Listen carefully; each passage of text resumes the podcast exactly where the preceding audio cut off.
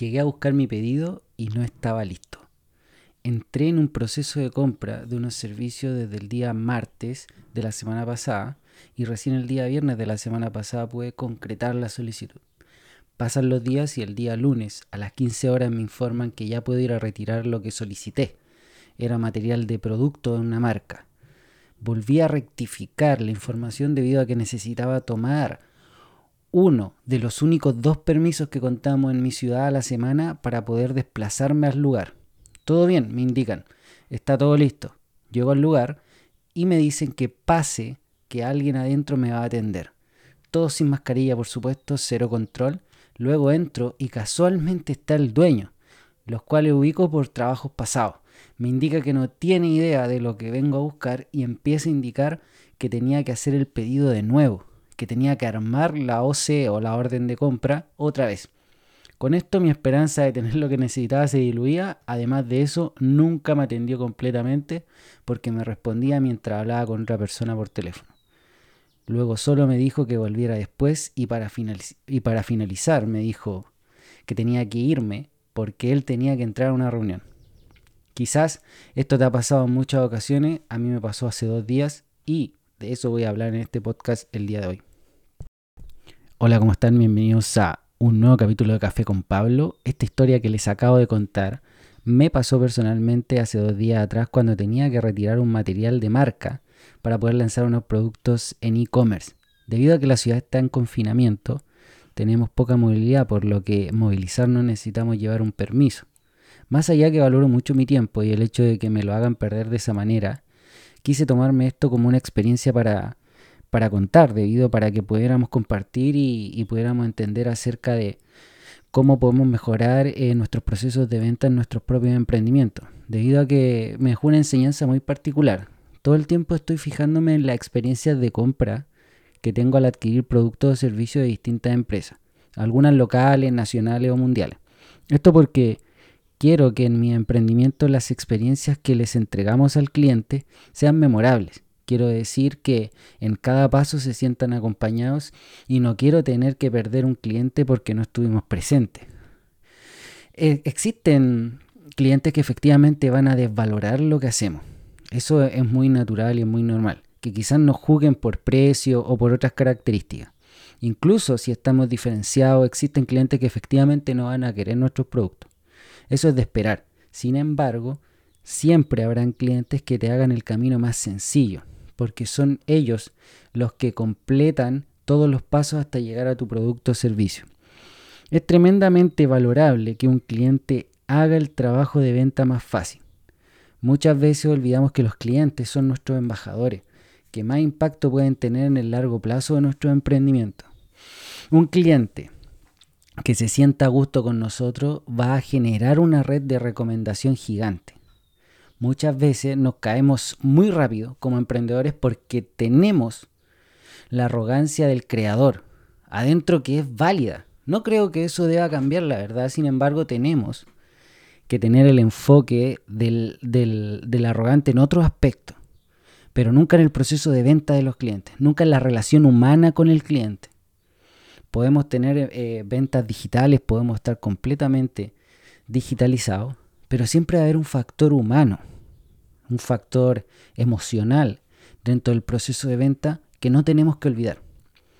Muchas veces tendremos que decir que no a un cliente. Sin embargo, el proceso de no poder atender ese tipo de clientes debe ser lo más cordial posible. Muchas veces confundimos el hecho de que ese tipo de cliente no es el que estoy buscando y tratamos de echarlo a patada. Ese no es el camino. No es el camino. Muchas veces dejamos mucho dinero en la mesa, como dicen los gringos, dejar mucho dinero en la mesa por el hecho de que no entendemos que quizá ese cliente que estamos pateando no es, no es nuestro cliente, efectivamente, pero sí quizás eso es un conector para el siguiente cliente.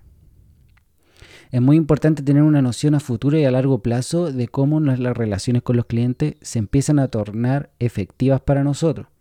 ¿A qué me refiero con esto? Al hecho de que podamos llegar, no sé, con un cliente, quizás si logramos desarrollar relaciones a largo plazo con los clientes, podamos efectivamente eh, crear crear estas culturas donde esos, esos clientes que no atendemos sí puedan ser conectores para otros clientes, que quizás sí estamos buscando. Hay un concepto que, que leí hace un par de semanas en Medium que habla acerca de cómo nosotros mediante conectar con distintas personas que no necesariamente son clientes de nosotros, eh, son verdaderos eh, puentes para llegar a esos clientes que queremos llegar que de partida quizá nosotros mismos no podemos llegar.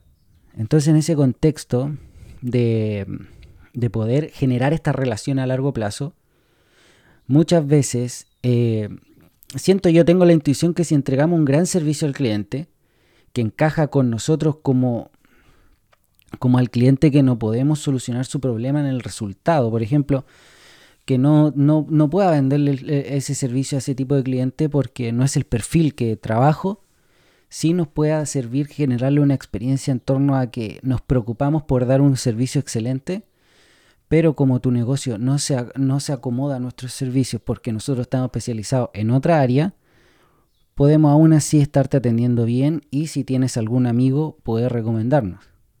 Ese, ese, ese sentido del favor, de poder comprender que ser más humanos, ser más emocionales, nos permite hacer relaciones a largo plazo en otro momento. Tendremos el respeto de las personas que le hemos dicho que no.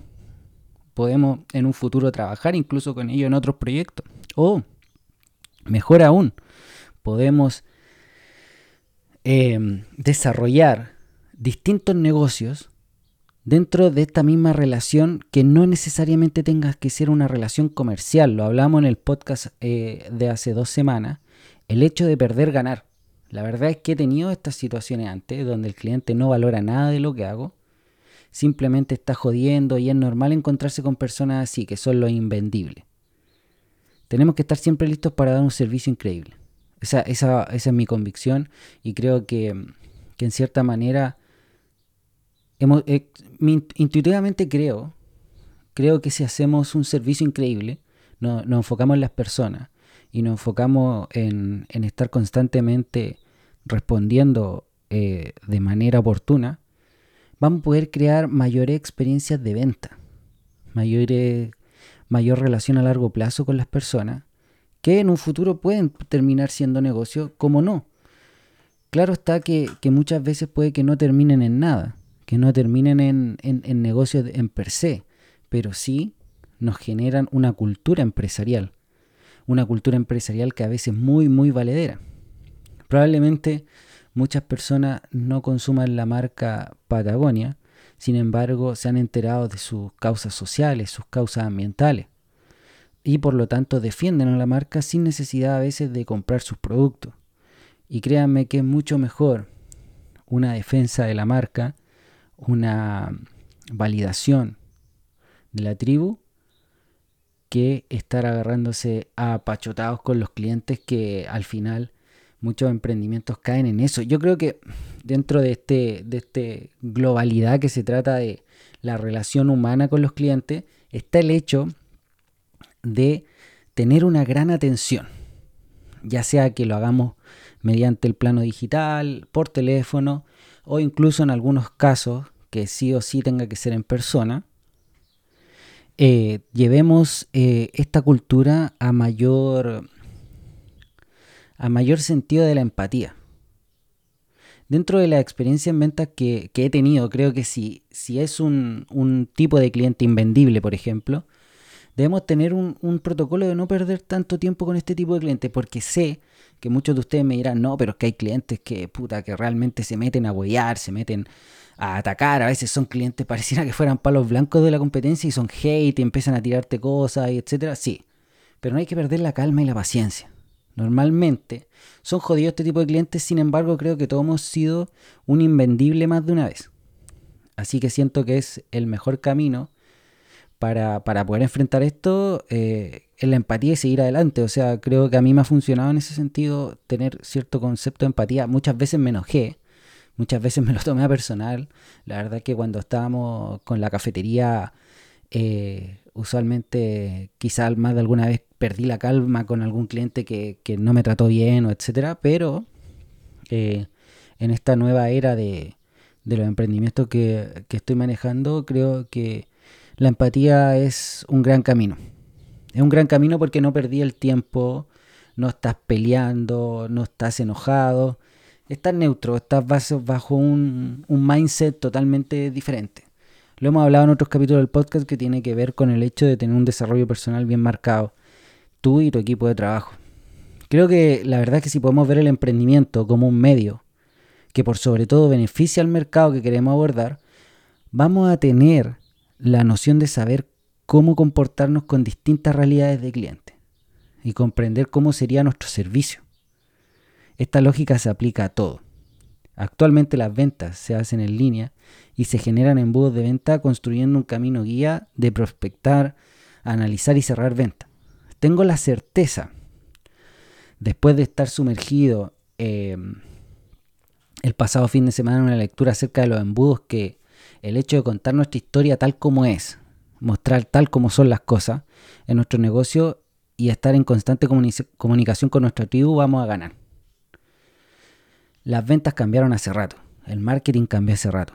Tengo la intuición que los niveles de exigencia no están en la despersonalización que se le da a lo automático. Muchas veces se piensa que lo automático es despersonalizado, sino que al contrario, creo que lo automático nos da la posibilidad de ser más personalizado, más personalizado y estar constantemente presente. Encontré genial esta experiencia que me tocó vivir hace un par de días porque la verdad me dio la visión que necesitaba, porque aún así cuando, cuando uno se enfoca, cuando uno está en el mindset de, estar completamente eh, en torno a la, en la mente del cliente, muchas veces no logra eh, entrar como al plano de ser un cliente, hasta, hasta que te toca hacerlo. Y la verdad es que la importancia que tenemos que darle a nuestros clientes es importante. Muchas veces he caído en el concepto de enfocarme en el producto, cosa que no creo que esté mal. Sin embargo, el producto siempre está en función de los beneficios que le entrega a nuestros clientes.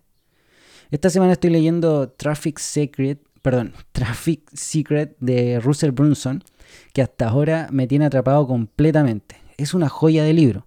Solo está en inglés, pero aunque aún no lo termino, ya lo recomiendo. La verdad es que si tienen la oportunidad, léanlo, búsquenlo por ahí y no solo porque Russell es una máquina, sino que eh, tiene, un, tiene un concepto bien interesante que me llama mucho la atención que, estoy trabajando en, nuestra empresa, que es el hecho de que ellos llevaron de cero a un billón de dólares sin inversores de riesgo siendo una startup eh, tecnológica. O sea, nosotros conocemos, por ejemplo, startup tecnológica, se le puede considerar a Notco, por ejemplo, la empresa de alimentos chilena, porque ocupan tecnología para poder fabricar los alimentos.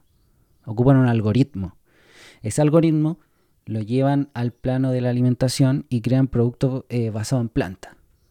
Entonces una empresa, una startup tecnológica. Russell Brunson es el fundador de ClickFunnels, una empresa tecnológica de embudo de venta, que la verdad es que me está volando la cabeza la manera en que plantea eso. Eh, creo que me dio un.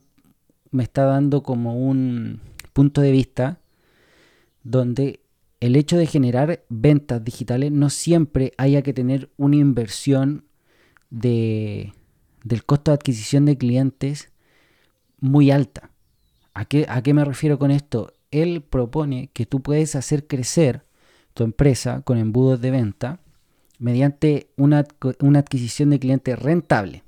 O sea que yo atrapo a ese cliente y aún así estoy rentabilizando. Mi inversión de ese cliente la estoy recuperando en una escalera de valor de venta hasta llegar a ser muy pero muy muy profitable o rentable como como decimos nosotros acá en Latinoamérica.